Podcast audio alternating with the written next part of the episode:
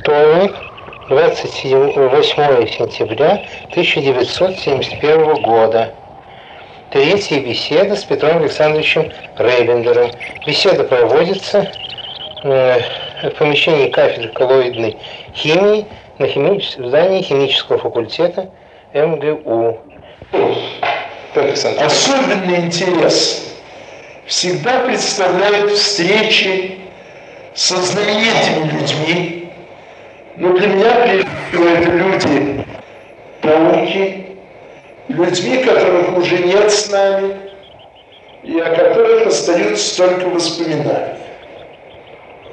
Такие незабываемые впечатления прежде всего оставались от тех, кто участвовал своими докладами в лазаревских коллоквиумах. Эти коллоквиумы, как я уже говорил, происходили в 20-е и в 30-е годы, пожалуй, лучше сказать, в 20-е годы, так как их существование закончилось э, в 30-м и 31 году, происходили каждую субботу. Ровно в три часа в субботу они начинались. И всегда на них председательствовал сам директор Института физики и биологической физики, академик Петр Петрович Лазарев. В редких случаях, когда он был болен, кто-нибудь из руководителей лаборатории института проводил этот коллоквиум.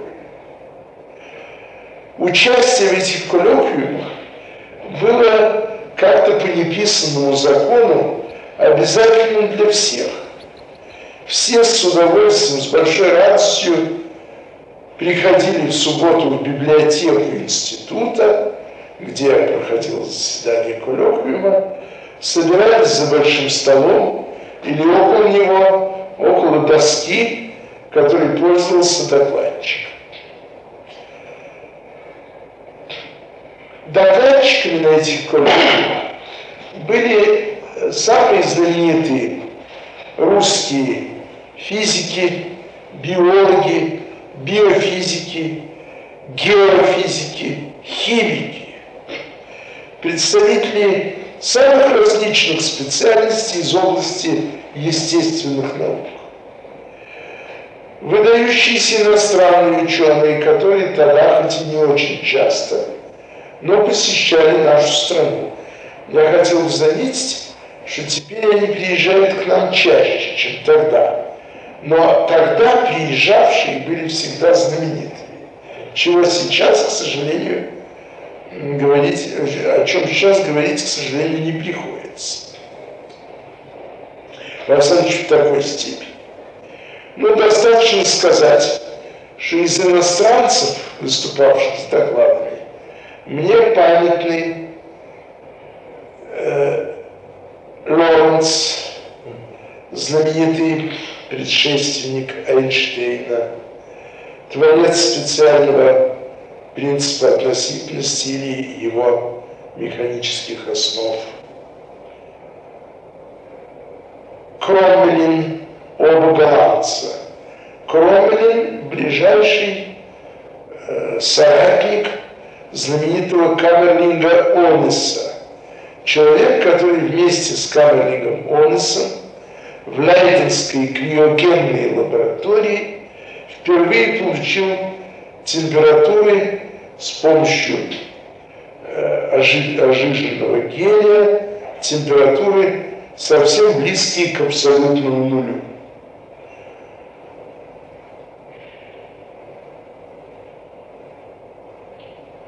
Принцель работавший в той же области, что и Сергей Иванович Вавилов, в области физики люминесценции, физической оптики, люминесцентного холодного света, тоже выступал здесь с докладами. И э, наши звезды, такие как блестящий физик-теоретик Иосиф Леонидович, Исаак Леонидович Мандельштам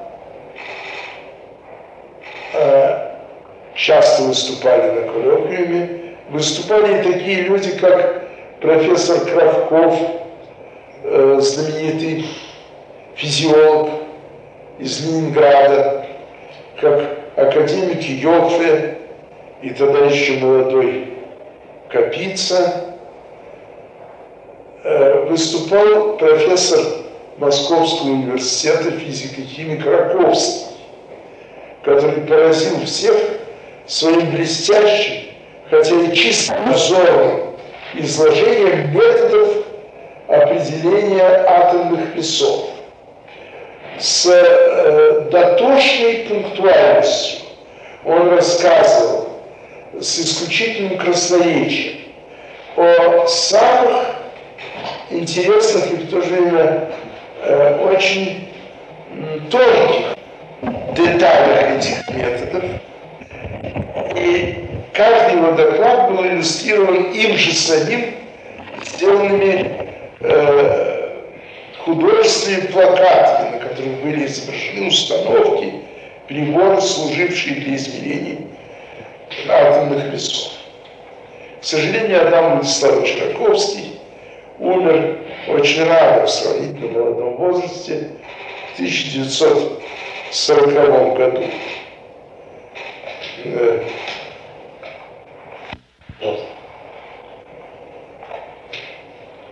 выступали у нас на этом коллоквиуме такие ученые, как Яков Ильич Френкель, знаменитый физик-теоретик из школы Йоффе, как э, академик Папалексий, крупнейший специалист по распространению электромагнитного излучения, радиоволн. И одна замечательная черта этого коллоквиума не может не быть отмеченной. Это развитие красноречия тогдашних сравнительно молодых ученых, но уже пользовавшихся даже в то время известностью в науке и в некоторой степени мировой известностью, начинавших пользоваться. Это, это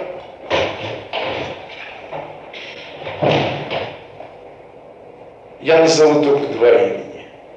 Это Сергей Иванович Вавилов и Александр Иванович Фрумкин. Вавилове, как он учился, вы говорили. Да, ныне здравствующий академик. Оба они в то время говорили, оба они говорили очень скверно. Э, их трудно было слушать. Э, их доклады казались, особенно для неспециалистов, скучными, монотонными. И в дальнейшем, на протяжении короткого срока, они без преувеличения оба сделались буквально демосферами, красноречивцами сделались. И сейчас вот э, академик Фрумкин является э, одним из самых блестящих лекторов и докладчиков физики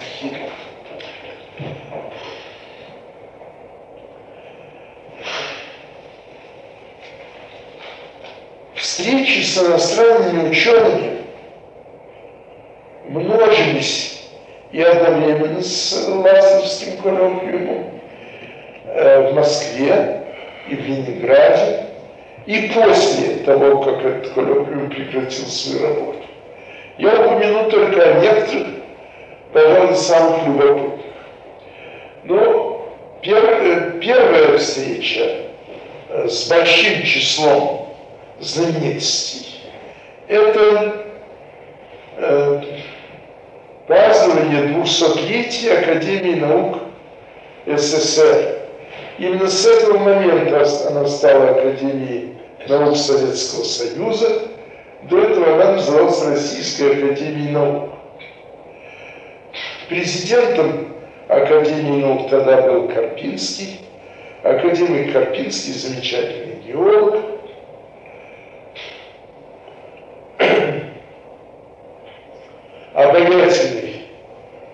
маленького роста, э, приятный собеседник, э, чарующий своей скромностью и простотой. Он был президентом Академии наук еще в последние годы э, царского правительства. И затем э, остался президентом до своей смерти 1936 году. Значит, через 10, еще в течение 10 лет он президентствовал э, после празднования, после торжественного 200 Эти торжества происходили и в Москве, и в Ленинграде. В них особо горячее участие принимал академик Александр Евгеньевич Ферсман, тогда уже ставший знаменитым благодаря своим э, минералогическим открытиям, благодаря открытию целых геологических областей, областей полезных ископаемых новых на э, на неизученных совершенно белых пятнах нашей страны. Петр Александрович, может, вы немножко передохнете, у вас очень усталый голос. Очень.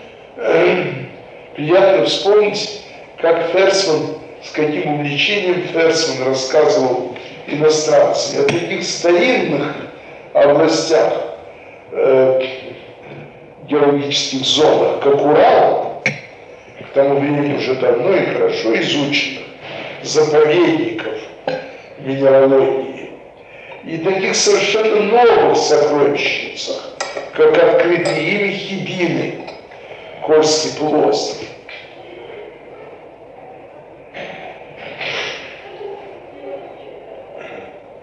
Очень большую роль в этих торжествах играл вице-президент Академии наук, знаменитый математик Стеклов – Э, умерший тоже сравнительно молодым, и э, непременный секретарь Академии, как тогда именовалась эта должность, Ольденбург, академик Ольденбург. Из иностранцев, которые тогда приезжали, особенно памятны э, встречи э, самыми выдающимися итальянскими математиками, такими как Вольтерра, знаменитый творец э, теории наследственных изменений и интегральных уравнений в теоретической физике и механике. Э, как Фубини и Фано, итальянские математики.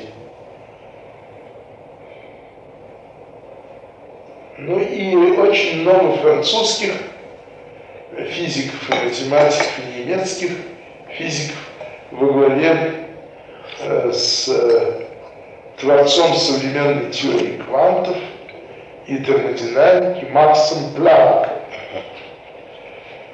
Позвольте напомнить вам, что сейчас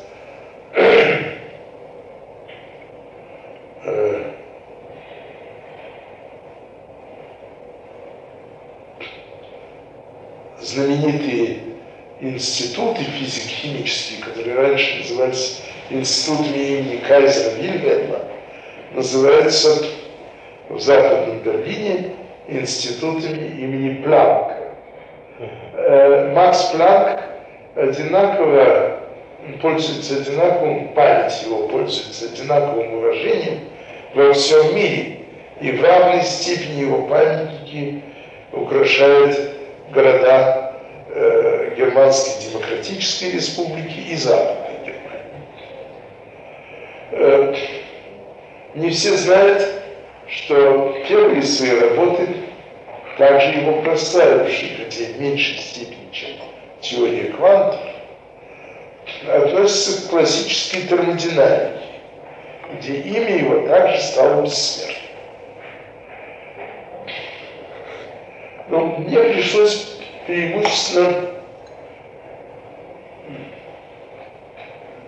иметь дело с французскими и итальянскими учеными, потому что я свободно говорю по-французски, как по-русски с детства, и поэтому меня тогда молодого доцента, молодого ученого, пригласили в качестве гида, в качестве спутника для иностранцев, говоривших по-французски. Все итальянцы говорили по-французски, мне было приятно, что они все говорили хуже, чем я, ну, потому что они обычно не заботятся об акценте, о произношении, но и поэтому, но легко и свободно, поэтому мне легко было с ними объясняться, им помогать.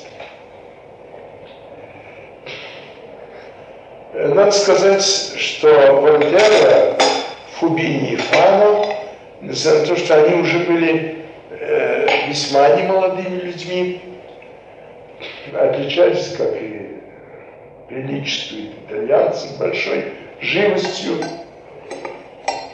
с огромным интересом знакомились с нашей страной, ее особенностями и, главным образом, с ее сокровищами. Ну, тут Прежде всего нужно сказать о Эрмитаже, о других картинных галереях, о памятниках старинной архитектуры, вообще памятниках, в особенности в Ленинграде. Все в один голос признавали, что памятник знаменитого Фальконета, э, конная статуя Петру Великому, на невиданном уникальном гранитном блоке, представляющем собой как бы окаменевшую волну, что эта статуя не имеет равных себе во всем мире, что эта статуя, по общему признанию всех ученых, тогда принимавших участие в этих торжествах, э, по счету памятников, по порядку их красоты, величия, великолепия, памятник номер один. Вот это, это интересно, да, и итальянцы, очень много.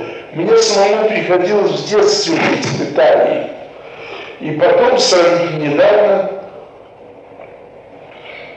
четыре года тому назад, быть в Италии. Я тоже, и э, тоже меня поразило, что, собственно, помимо древних памятников, скажем, статуи Цезарей, конных статуй, э, пеших статуй Цезарей, которые, конечно, неповторимы и несравнимы ни с чем. Спасибо большое. Помимо этого, остальные, мы будем говорить более современные памятники, конечно, также самобытные и также удивительные. Но ни одного нет такого красивого, как э, памятник Петра Примо Катарина Секунда.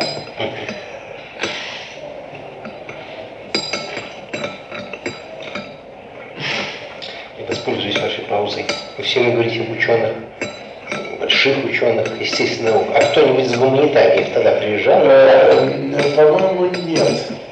Но, может быть, приезжал, но я с ним никакого дела не имел, потому что я не могу ничего об этом рассказать. Вы не водите. Вот именно. Спасибо, благодарю вас.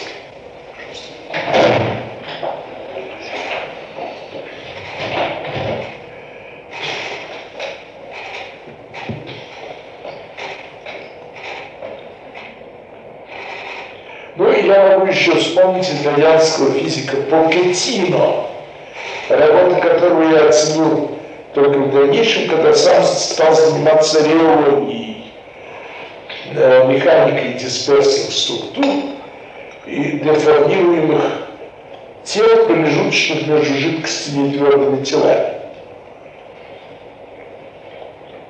Именно в этой области Покетино был одним из первых разработавших точные приборы для измерений.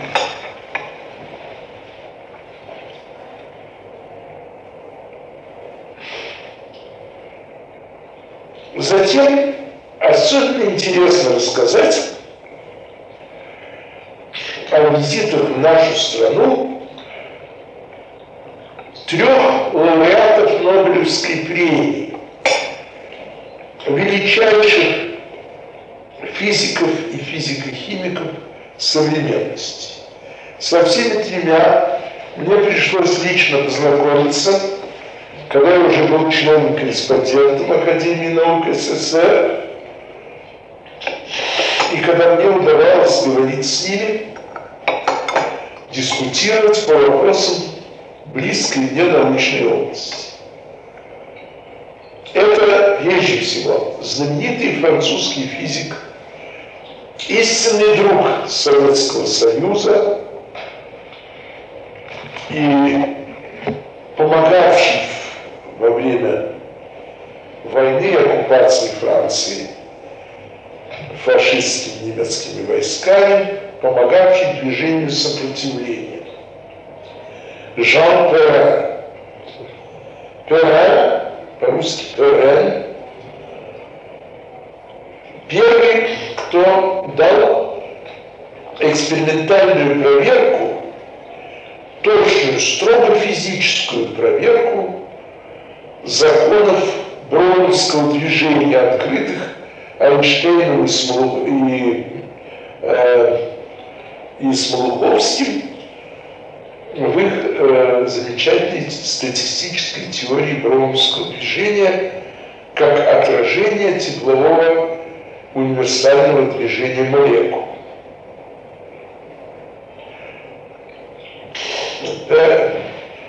Перен приезжал к нам в 1935 году. Он выступал в большой аудитории физического факультета Московского университета на Маховой с прекрасной лекцией об определении толщин тонких пленок в мыльных пузырях э, оптическим методом при помощи наблюдения интерференционных цветов. Все знают, как переливаются всеми цветами радуги пузыри, выдутые из мыльной воды. Но мало кто знает, что этими переливами многоцветными можно воспользоваться для измерения их толщины. Вот это и было сделано. Поэтому он показал со своей сотрудницей, американкой Велс, что один слой, состоящий из двух ориентированных молекул жирной кислоты, входящей в состав мыла, один слой соскальзывает по другому, этот последующий и так далее – такими этажами. Один этаж скользит по другому этажу. Вот это блестящий излагал Пере, доказывает прекрасными опытами и У меня в качестве неоценимого уникального сувенира остается подаренный им с его автографами красочный э, отпечаток э, его пленок мыльных пузырей с разными цветами интерференционными, то есть с разными толщинами.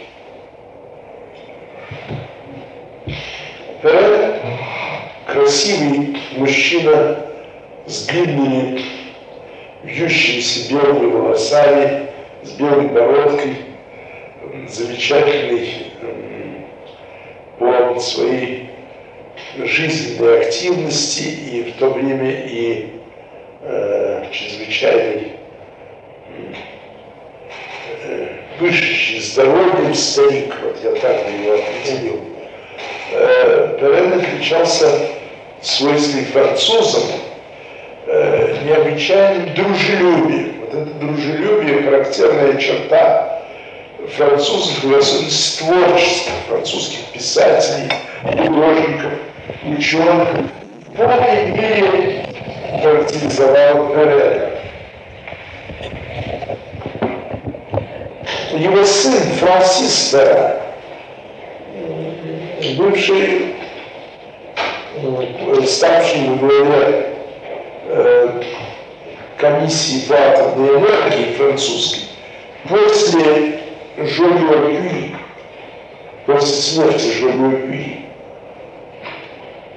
Тоже бывал у нас, но надо прямо сказать, что сын был гораздо менее интересным ученым, чем отец. Но можно сказать и здесь, как и в других случаях, что природа, по-видимому, отдыхала на поток. Вторым Нобелевским лауреатом, не памятным, был Теодор Светберг, знаменитый шведский физико-химик из Упсалы.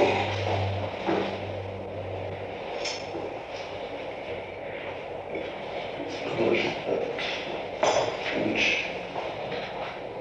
Познаю сквозь Теодор Светберг, или как сокращенно он писался во всех статьях, Т. Светберг, Т. H. E. Т. Светберг.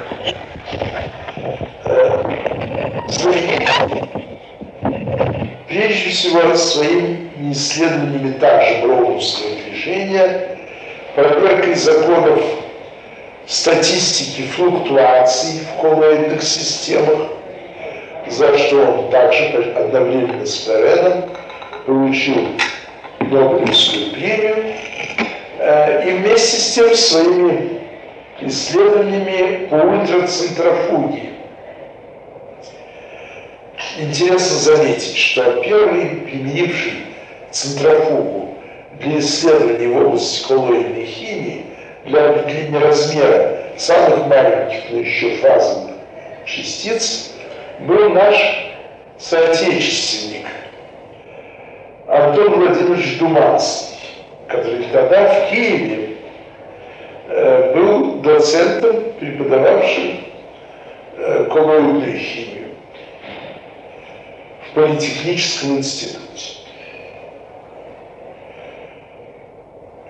В дальнейшем Думанский, став профессором и академиком Украинской академии наук, членом-корреспондентом Всесоюзной академии, э, заслуженно считался главой советской коллоидной химии.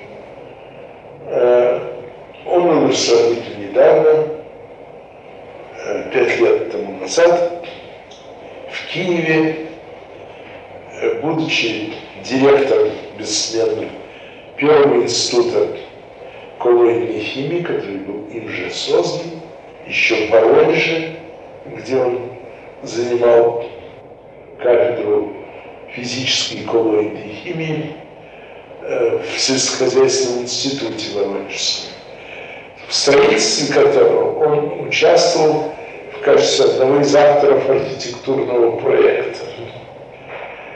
Но был целый городок, к сожалению, начисто разрушенный во время войны немецкими бомбардировками, в связи с чем это насиженное место вынужден был бросить. Профессор Думанский переехать обратно на родину в Киев, родину, в смысле научной родины, где он начинал свои научные исследования.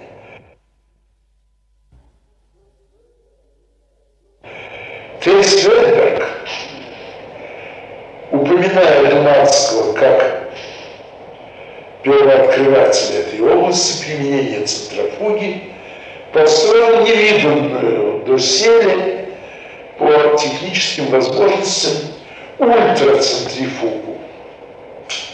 Прибор, который помещался в специальном стальном и бетонном здании для защиты от возможных разрывов и катастроф, и который позволял осуществлять перегрузки в центробежном поле в 100 тысяч раз превышавшие ускорение силы тяжести. Вот в этих центрофугах Светберг получил возможность разделять, э, заставлять оседать, расслаиваться, э, даже истинные растворы высокомолекулярных соединений, все коллоидные растворы, например, соли золота, и таким образом в них он получил возможность определять абсолютные массы частиц или макромолекул. Тесс Вельберг приезжал к нам, и э, промежуток между двумя войнами, Первой и Второй мировой войной, и затем приезжал, так же, как и множество других знаменитых ученых, на второй юбилей Академии наук СССР, который происходил в 1945 году, сразу после победы. После празднования победы происходило празднование почти одновременно, празднование победы над фашистской Германией, происходило празднование 220-летия Академии наук, Да, несколько смещенное на один год по сравнению с тем юбилеем. Дело в том, что дата основания Академии наук не совсем точно была установлена. Как известно, Академия наук начала работать только после смерти Петра Великого, скончавшийся в 1725 году. Но все работы по подготовке организации Академии были проведены Петром Великим, задуманы были им еще при его жизни. Но вот э, к 220-летию Академии наук все члены Академии тогда, к тому времени работавшие, э, были награждены орденами Советского Союза, разными орденами, получили те или награды за свою научную деятельность во славу советской науки.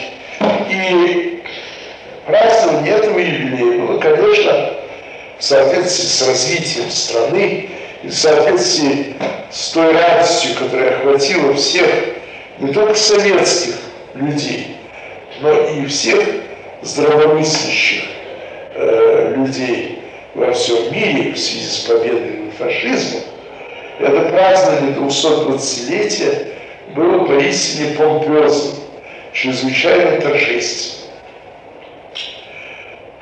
Ну, тут э, было очень много э, э, знаменитых гостей, и особенно я хотел бы отметить одного из них и ранее к нам приезжавшего. Это третий из э, тех, кого я хочу сейчас вспомнить, лауреат Нобелевской премии, знаменитый американский физик Ирвинг Лейкбюр. Ирвинг Лейкбюр был э, директором исследовательской лаборатории в Скенектеди, General Electric Company, э, самого крупного э, концерна, связанного с продукцией электронной и вообще электрической аппаратуры. С давних времен это слава э, главного промышленного центра остается за ним. Вместе исследования в этом центре были э, всегда на выдающемся уровне именно со времен Лейхмюра. Первая работа Лейхмюра относится к катодным лампам связи с его исследованием по лампам накаливания. Относится к электронной эмиссии, разогретыми металлами в вакууме. И затем его замечательные работы, классические мемуары 16 и 17 года, опубликованные в Journal American Chemical Society, касаются, то есть, собственно, лучше сказать, заложили основу современной теории поверхностных явлений, поверхностных слоев на границах соприкасающихся тел. Это прежде всего мономолекулярные слои, э, исследование которых в нашей стране было продолжено в замечательных работах академика Александра Ильича Фрумкина и его школы, главного применительно к электрохимии.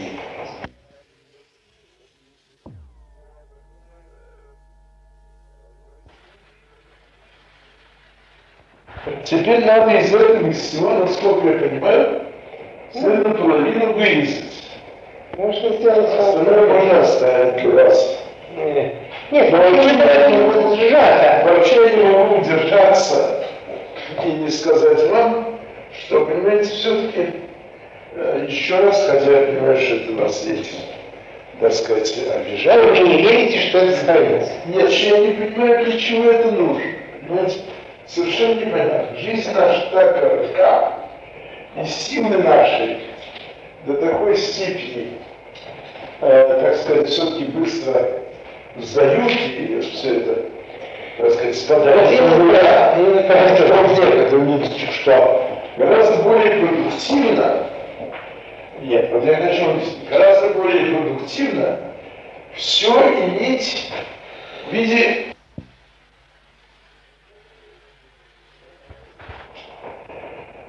Вот этот Лаудмир, о котором я говорил,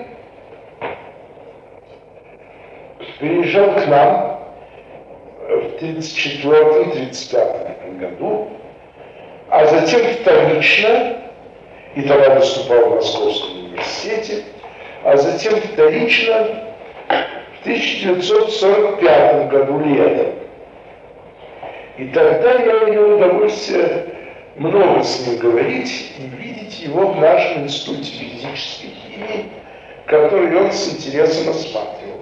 Он знакомился с замечательными работами члена-корреспондента Академии наук СССР Бориса Владимировича Дерягина, работавшего рядом со мной, заведовавшего другим отделом в этом же институте.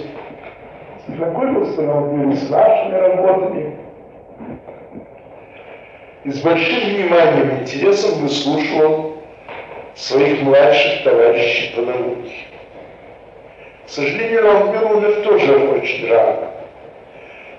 Но надо сказать, что он был одним из самых великих физиков, работавших в области тесно граничащей с физической химией или даже попросту с химией, с химией поверхностных явлений. Известно, что он и его сотрудница многолетняя Бланшет, о чем он сам рассказывал подробно у нас в Москве, сделали тогда блестящую работу по нанесению подряд одного, двух, трех и больше монослоев на поверхность стекла, оплавленной стеклянной пластинки, погружавшийся, скажем, в раствор э, поверхностно-активного вещества. Монослой – это один ряд молекул? Да, да. Один слой. Слой. Слой ориентированный обычно. Полярные группы ориентировались к стеклу, а углеводородные цепи торчали на наружу.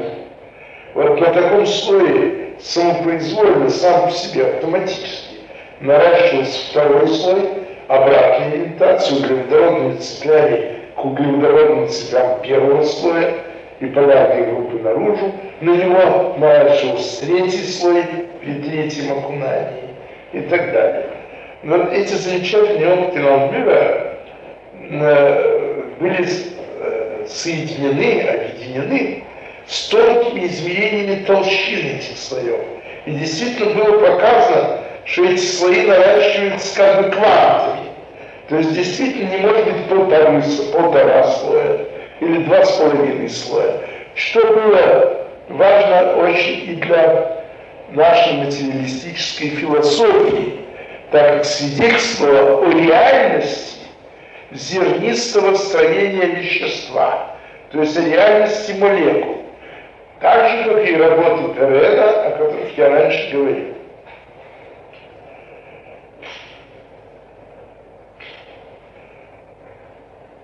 Но я всегда был коллекционером.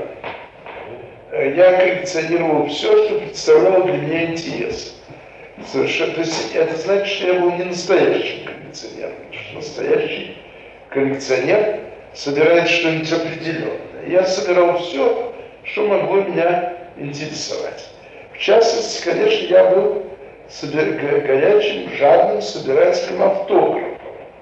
Вот какие вот. И вот во время посещения институтов, особенно в то время, когда уже я руководил отделом, крупным отделом в Институте физической химии Академии наук, одним из организаторов которого я был, этого института, который был организован в связи с переездом Академии наук в Москву в 1934-1935 годах.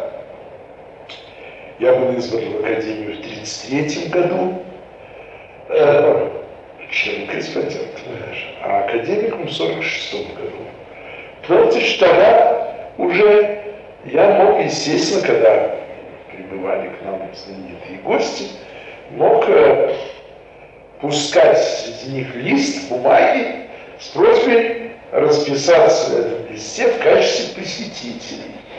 Это гораздо выгоднее, чем давать им записываться в золотую книгу посетителей, потому что такие золотые книги бывают в одном экземпляре. Естественно, мне бы не удалось сохранить эту книгу для себя.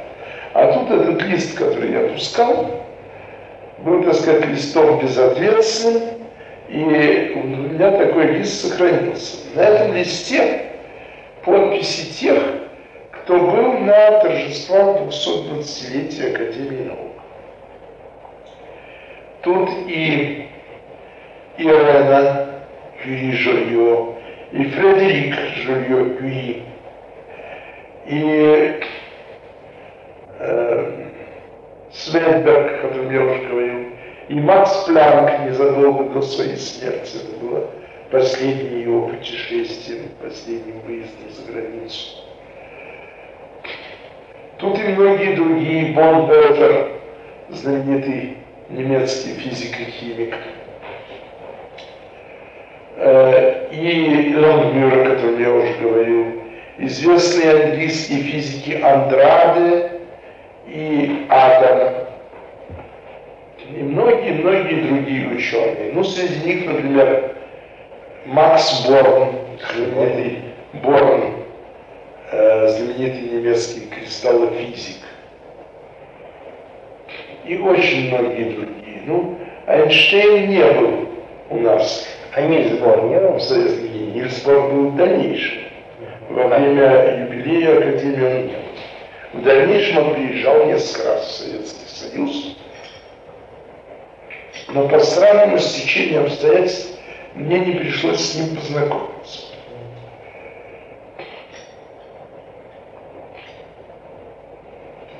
Очень,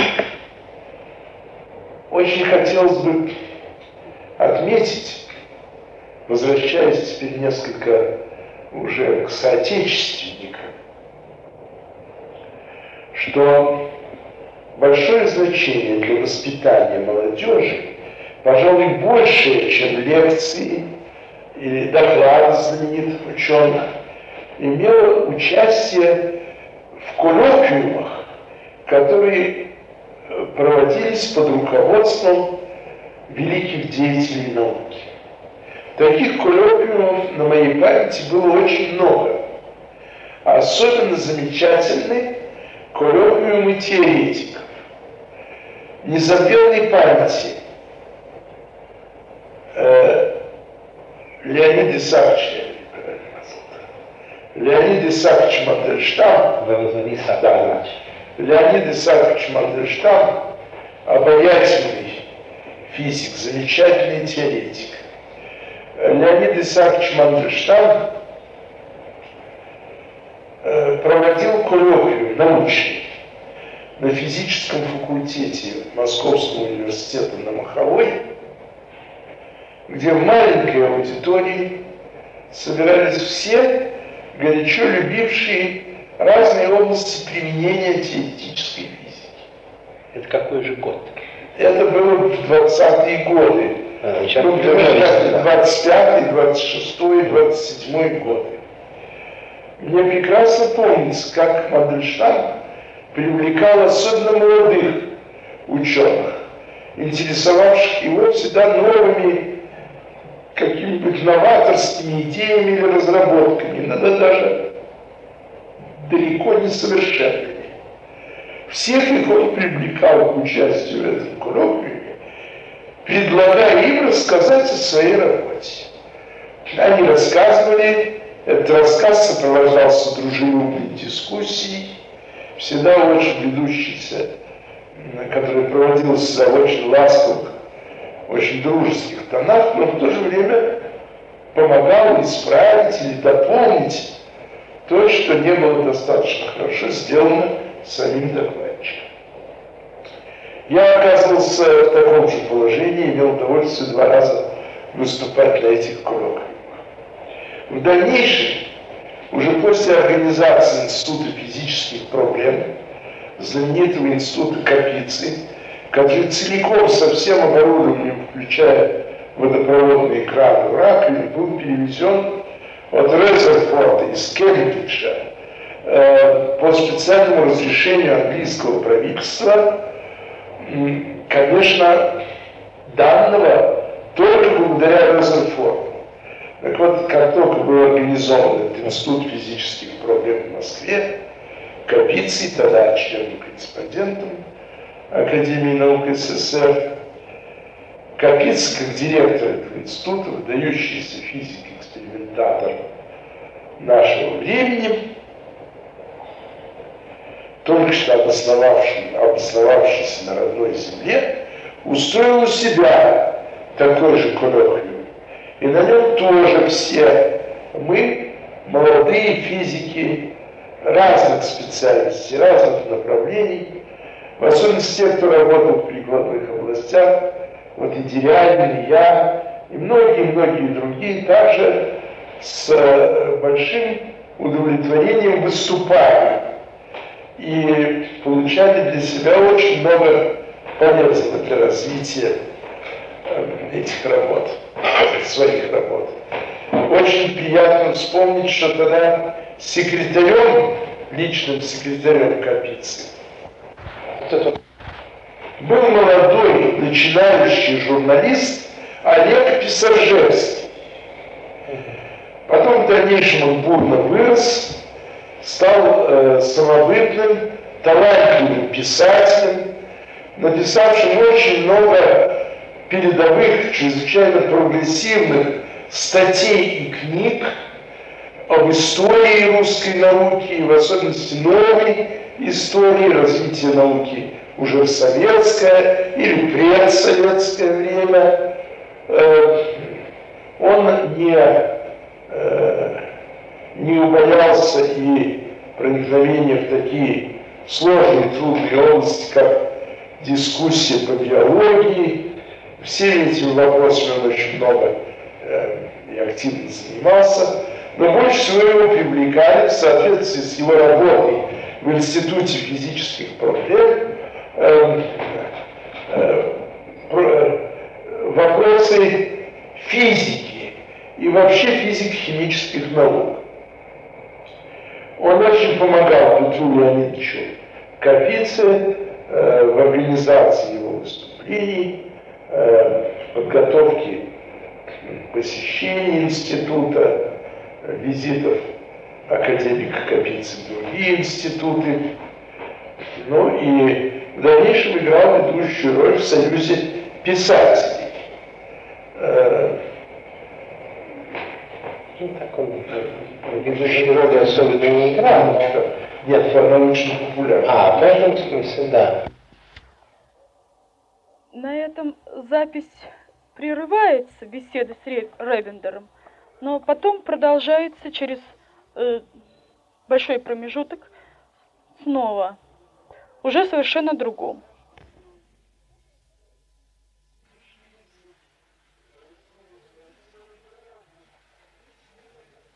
написано манускрипт.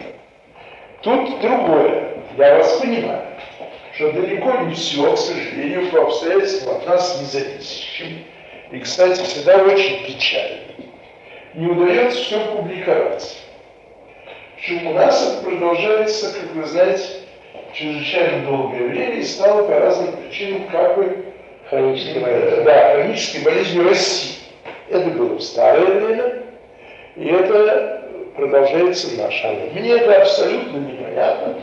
И ни одному сознательному советскому человеку это непонятно. Я человек глубоко советский и, так разделяю все принципиальные взгляды нашей партии, хотя я являюсь беспартийным, то есть остаюсь беспартийным. Но вот видите, все-таки во время войны я получил, э, получил орден Отечественной войны первой степени за участие в, пом- э, в научной работе на, в помощь фронту. Но все-таки мне всегда было непонятно, почему вот такие вещи мы не можем полностью опубликовать. Но с этой стороны, конечно, интересно, может быть, хранить это в магнитофонной записи. Но еще проще было бы хранить это в архивах в виде документации. То есть, то есть в виде манускрипта. Так вот, с этого можно делать манускрипт. Но ведь вы, я сразу с таким трудом вырвал разговор. А сколько времени нужно, чтобы вы записали это С сами? этого, де- с этого- с этого дела надо иметь манускрипт, который был бы отредактирован самим автором. Никто другой, кроме меня, я никому не могу доверить. Редактирование моей речи, как бы, понимаете, нелепо она не была. Все равно я думаю, что я лучше всех могу сам написать, если я продумаю, то, что я, может быть, несколько необдуманно говорю. Написать это я могу гораздо более обдуманно. Так что это все имеет смысл не для того, чтобы это хранить, а для того, чтобы потом дать Не знаете. это самим авторам э, отредактировать. Я, Состояние хорошо. Если бы все-таки, ну, причем то, что можно из этого опубликовать, то надо опубликовать. А что, то, что нельзя, к сожалению, по нелепому обстоятельству опубликовать, то оставить до тех пор, пока это будет можно опубликовать. Совершенно верно, у нас нет никакого спора. Спор только чисто, так сказать, технический. Если вы, даст Бог, еще проживете десяток другой лет, а э, э, Иван Георгиевич обещанных помощников не даст, то я все, что у меня есть, переведу в рукопись, я перевожу. Но я, конечно, не пос- отстаю от этого все больше и больше. У меня переведена Сейчас я рукопись. надеюсь, не записываю. Небольшая часть. Ну, ничего. Пойдите. Пожалуйста. Нет, я уже. Я уйду, спасибо. Э, Закон сохранения массы Ломоносова действует. Все, что выпито, должно быть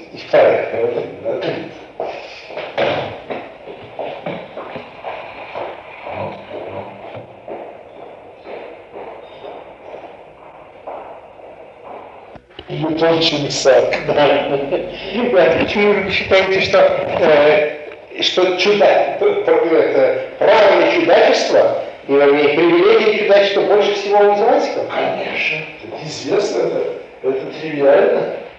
Ну, математика самая отвлеченная наука, самая прикладная, но все-таки она отвлеченная существует как таковая. Недаром говорят чистая математика. Никто не скажет чистая химия, хотя Ну, говорят, говорят. да. Чистая теоретическая Да. физика, чистая физика. Да. А это техника, он чистый физик. Да. Это уж так сказать. Да, так кто же еще у вас был? Э, Математика, конечно, больше всего. Я вот надеюсь Иван Георгиевича записать. А вот, может, вы меня сосватали бы с капицей, а? Или с капицей, как его называть, капица? Капец, я думаю, что э, это будет трудно. Трудно? Не пойдет? Нет. А он там уже вообще и коллекционер, и вообще по гуманитарии там всякие вещи собирает, и, и... Кто? Ну, говорят, у него целая картинная галерея дома. Так. Наверное, у всех картин, все искусство. Вот вы бы добавили к тому, что вы говорили бы, вот ваши пересечения с искусствами и литературой, и как в частности, кого вы встречали из э, деятелей. Вы бы Геру Линдберг упомянули только. Линдберг, по-моему, вы упоминали. Э, какая-то, э, какое-то знакомство. что, опять записываете?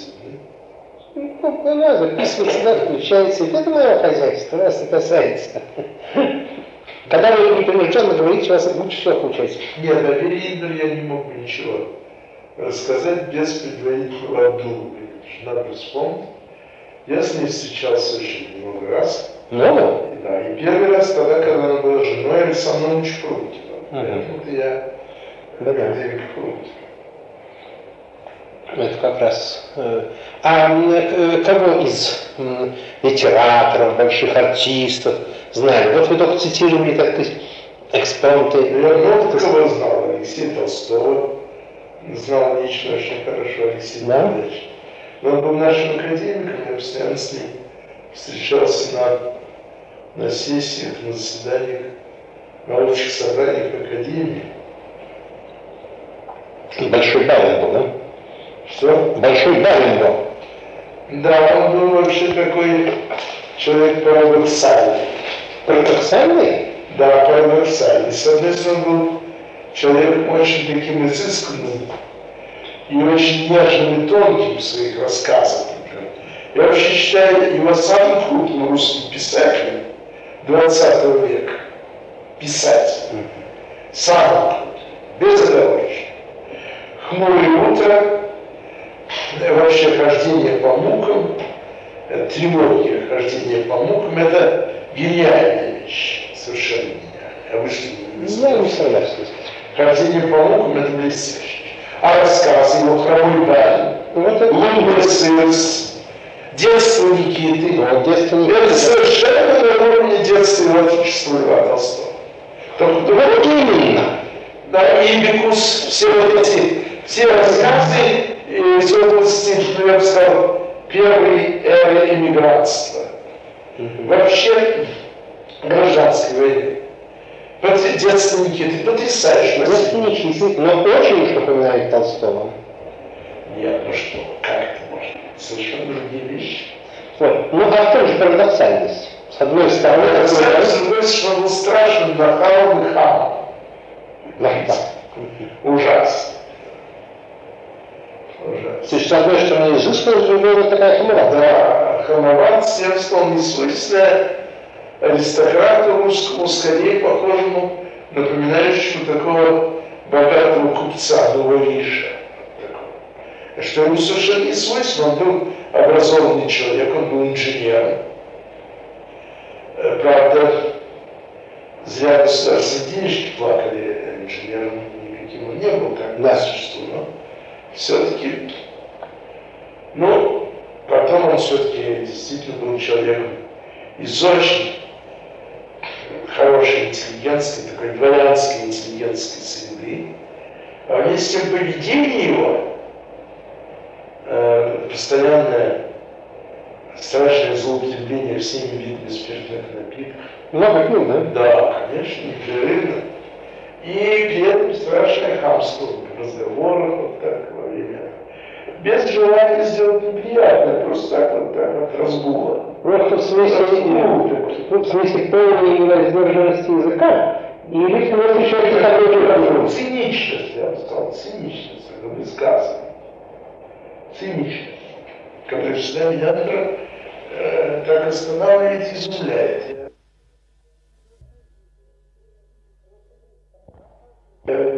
Вообще насчет аристократа, ну, тут ведь дело э, как бы... Аристократа, но не аристократа. Вы, наверное, знаете. Да, может быть, да. да, да. Так что насчет генов. Но что, так сказать, вырос он Ну, действительно. конечно, гены здесь не играет огромной роли, решающей. Да. Аристократ тоже быть хам. Да. А потом аристократы русские всякие бывали. Да, конечно, конечно. Ну что вы говорите. А а вы с ним и, так сказать, домашний обстановке? Нет, нет, я хорошо в домашней обстановке знаю Никиту Алексеевича, Детство Никиты. Он мой младший, так сказать, коллега, он тоже физик, вы знаете. Очень активный физик, много работавший в моей близкой области. Он э, жив еще? Да, конечно, очень активный. И ему сейчас, по моим расчетам, лет 50, может быть, 55. Мгм. Да. Ну что ж, А он родился, наверное, в 910 году. Да, ну, очень примерно мой сверстник. Это уже 60, значит, лет. Уже, а не 50, если 10 Да, да. Так и должно быть по да, времени написания. 60, конечно. Ну, вот потом кого же еще я знал? Ну, вот Леонид Леонов, которого вы не любите. Да, я не люблю как писать. Значит, мне кажется, что он очень иску... такой стилизованный писатель. Не... Ну, это, конечно, наверное, настаивает. Сергей Михалкова тоже нахал страшный, кстати. Тоже нахал. Ужасно. Ну, в чем такие нахальства проявляются? Ну, просто даже просто так, в постоянной манере обращения и в том, что он со всеми людьми, не говоря уж о малых сих, держится свысока, никого не принимает, если кому-нибудь нужно к нему обратиться. Я в конце, конечно, этого не испытывал. Э, Вот Михалков, между прочим, то это действительно настоящий аристократ. 600-летнее дворянство. Да. Село Михалково под Москвой было. Это бояре Михалковы, они, они есть в, в Рогаузе Даже они специально есть. э, Ну, средний, конечно. Тоже, да? Ну, а как же? А это, это надо будет. Михалков. Что? Михалков я и как-то поинтересовался, а это даже не Мне приходил. кажется, ну, что Голицын и Трубецкий, вот что. А, ну вот. Что Шведский, гермейский. Да, это вы рассказали очень интересно. Это как раз мне очень понравилась э, часть про... э, Да. Я э, всех... Это все, конечно, не имеет никакого. Нет, почему? Из этого и ск- складывается, так сказать, повседневная, так сказать, культурная Ну, история. же я хорошо знал? Ну, из гуманитариев знал Варгу. Он еще... Нет, он Нет, он умер. Да, это Мацев. Он всегда говорил с таким венгерским акцентом, можно сказать, ино- иноземным акцентом. Да, он Ты видишь, какой эконом. еврейско-венгерский. Он говорил всегда так Вавилу. Сергей Иванович, по городу ходят шлюхи. Начал слухи. Вот это ни в какой скрипт не втиснешь. По городу ходят шлюхи. Он политика, э, политэконом был в основном. Да. Да. Вот сейчас это, этот самый скандал был с его какими-то вымышленными сувенирами, которые, то есть мемуарами, Мгм. записка. А что, опубликовано там в Венгрии, да-да? Ну нет, не в Венгрии, конечно, сейчас, а где-то за границей какие-то иммигранты опубликовали якобы его мемуары. Что это было, я не знаю даже, но в что-то такое антисоветское. Но, конечно, это никакого отношения к нему не имел, он был благороднейшим человеком, конечно, ничего бы против нашей страны не написал. Кого же знал? Но я несколько раз встречался с Климентом Ефремовичем Ворошиловым, который неизменно производил на меня совершенно чарующее впечатление. Очень чарующее. Кстати, необычайно тонкого человека. Вот слесарь. Луганский слесарь. Мгм. Необычайно тонкое впечатление производит. Такое человека именно вот рафинированного, э, обаятельного. А он, а он разве вообще как-нибудь соприкасался с Академией наук? Или просто это, так сказать, по, да- э, по дачному соседству? Нет. Э, В связи с награждениями он мне два раза вручал ордена, и мы с ним довольно подолгу беседовали. Мгм.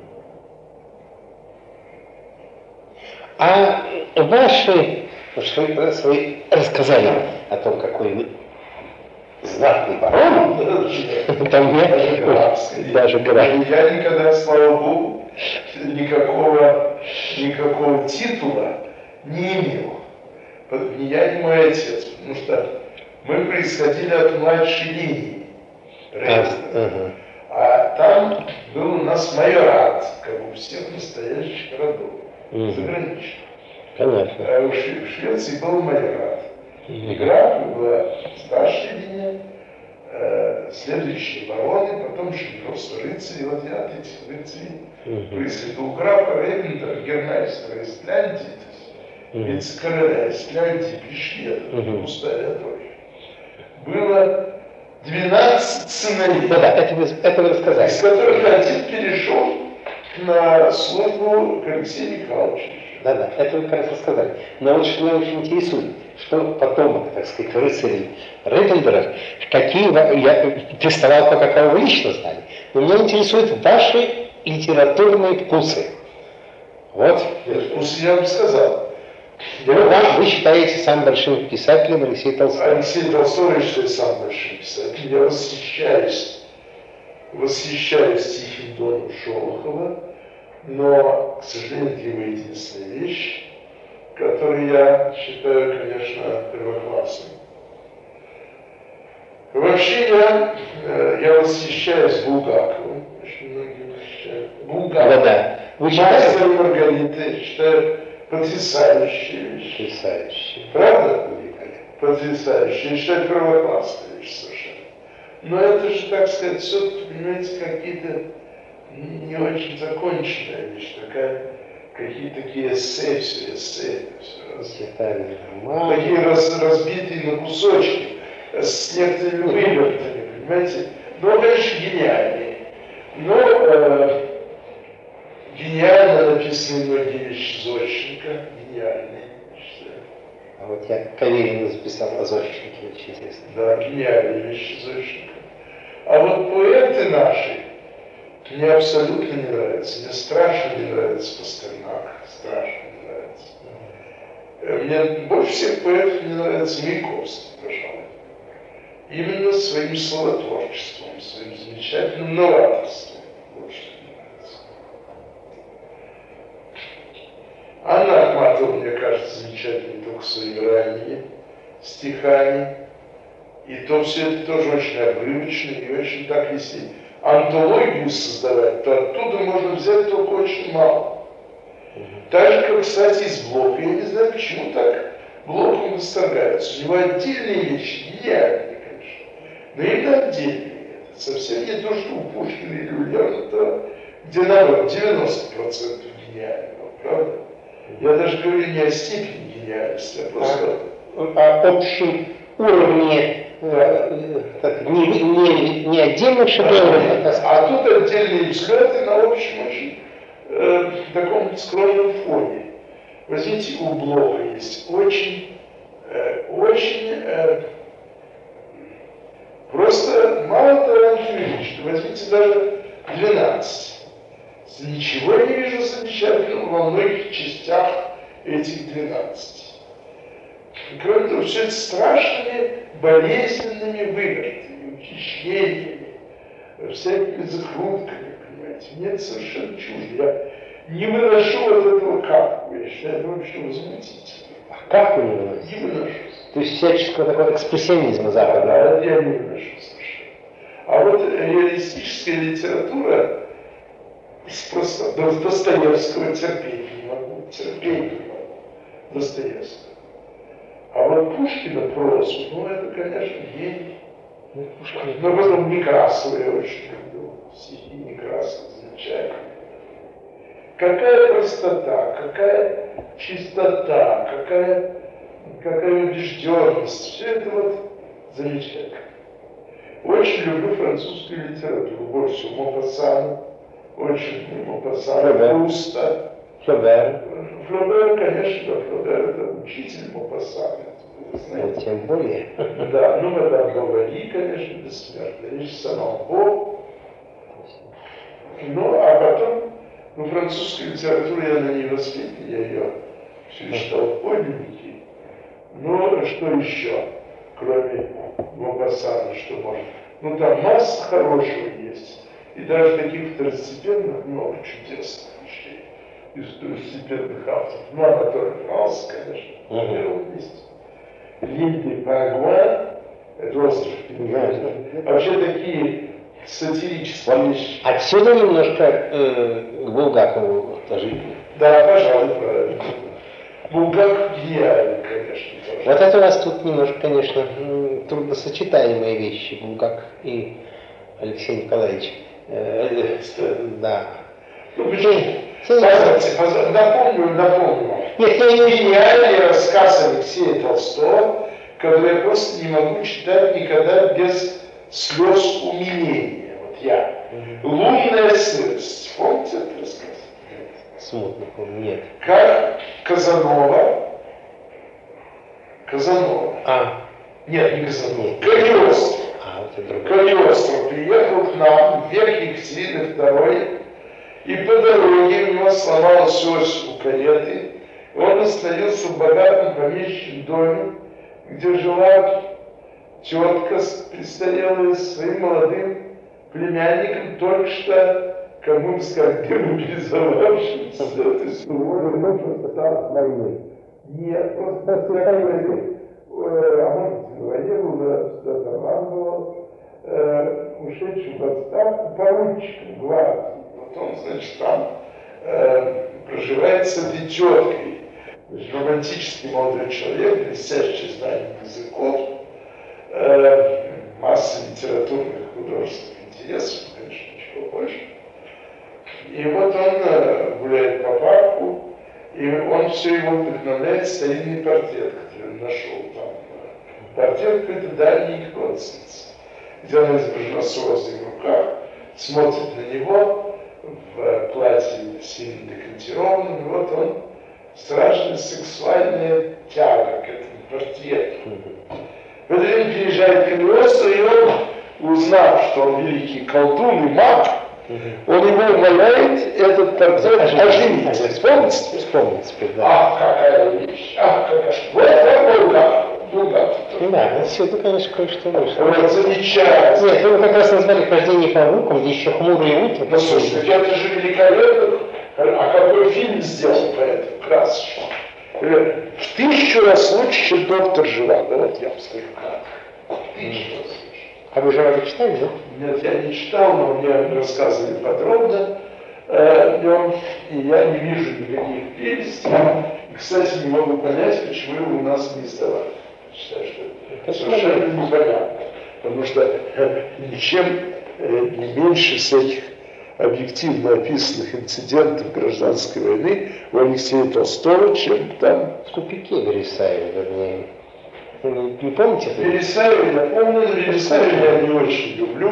Ну, конечно. Вересаев это не писатель, это такой, ну, человек, я очень люблю, конечно, рассказики, но только не, не, не драма, а великие военные рассказики. Э, замечательные Ну, новеллы. Простите, меня вот интересует, поскольку уж меня лично, поскольку я так, понимаете, всю жизнь занимался Маяковским, ну а в Маяковском вы, очевидно, больше любите не раннего как раз. Нет, и раннего И раннего тоже. Потому что там тоже есть вот то, что... Ну, поэма хорошо. Поэма хорошо, гениально. Нет, ну ранний Маяковский с экспрессией, с таким э, именно такой импрессионизм, я бы сказал. Там Да. тоже мистическое. Замечательный, ну что ж, можно сказать, замечательный. Вот там у Маяковского из ранних вещей вот это игроческие очи, в ночи блистали, как два рубля. Я разгружал его, как настойчивый рабочий разгружает трюм корабля. Это про игру в бильярд. Он разгружался и себя какого-то. Это замечательно. Нет, это... 22 год. А, ну да, нет, я имею в виду дореволюционные вещи. Нет, ну что он в штанах. Замечательно. Вы были слушателем Маяковского? Был в политехническом музее, два раза его слушал. Два раза слышали? А что он читал? Ну, он читал в штанах, потом читал хорошо. А, уже хорошо было. Да, это было в 28 году, я его слушал. Где, в МГУ? Э, Нет, в политехническом музее. В техническом музее. Да. Потом, в 28 по-моему, в 29 В общем, вскоре после возвращения из-за границы. А, нет, это Из он последнего путешествия. спас- Я уже не помню. Да, ну это 29 наверное, уже. Умер в 30 Да. Ужасно нелепая смерть. Но некоторые стихи Есенина, конечно, замечательные. Вы поколение, вы поколение уже не более раннее, чем Есенинское было, так сказать. Были и рассказы, и стихи, ну хорошо, мастер, да не производит у меня никакого особенного впечатления. Скорее Куплин, он очень холодный, кстати. Куплин, Андреев, вот хороший вещь, сильный. Ну, слушайте, ну Андрей, ну это как раз не был, если вам не нравится, Андреев, и вы говорите, что уж безобразие Кавка. Но Андреев это беспомощная потуга сделать то, что Кавка, что, который я ну, уже сделал, сделал все-таки великолепно по-своему. А у Льва Толстого мне больше всего нравится, если сказать две вещи, детство и отрочество, и Хаджи Мурат. Ну и, конечно, две вот этих его не, несравнимых ни с чем комедий, полной просвещения и от них все качества.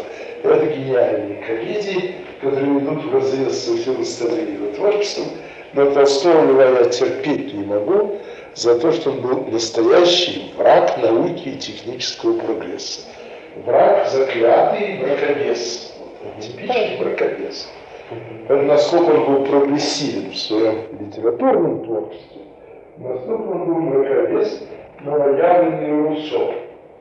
Извините, я буду собираться, больше я должен произойти. Вы э, сейчас куда? Вы едете или нет? Сначала я пойду с ними поговорю туда.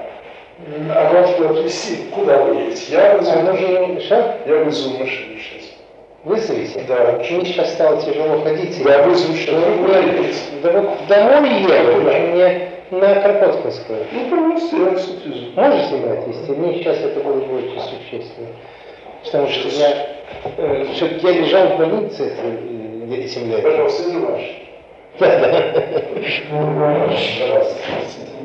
Так, ну я буду тогда.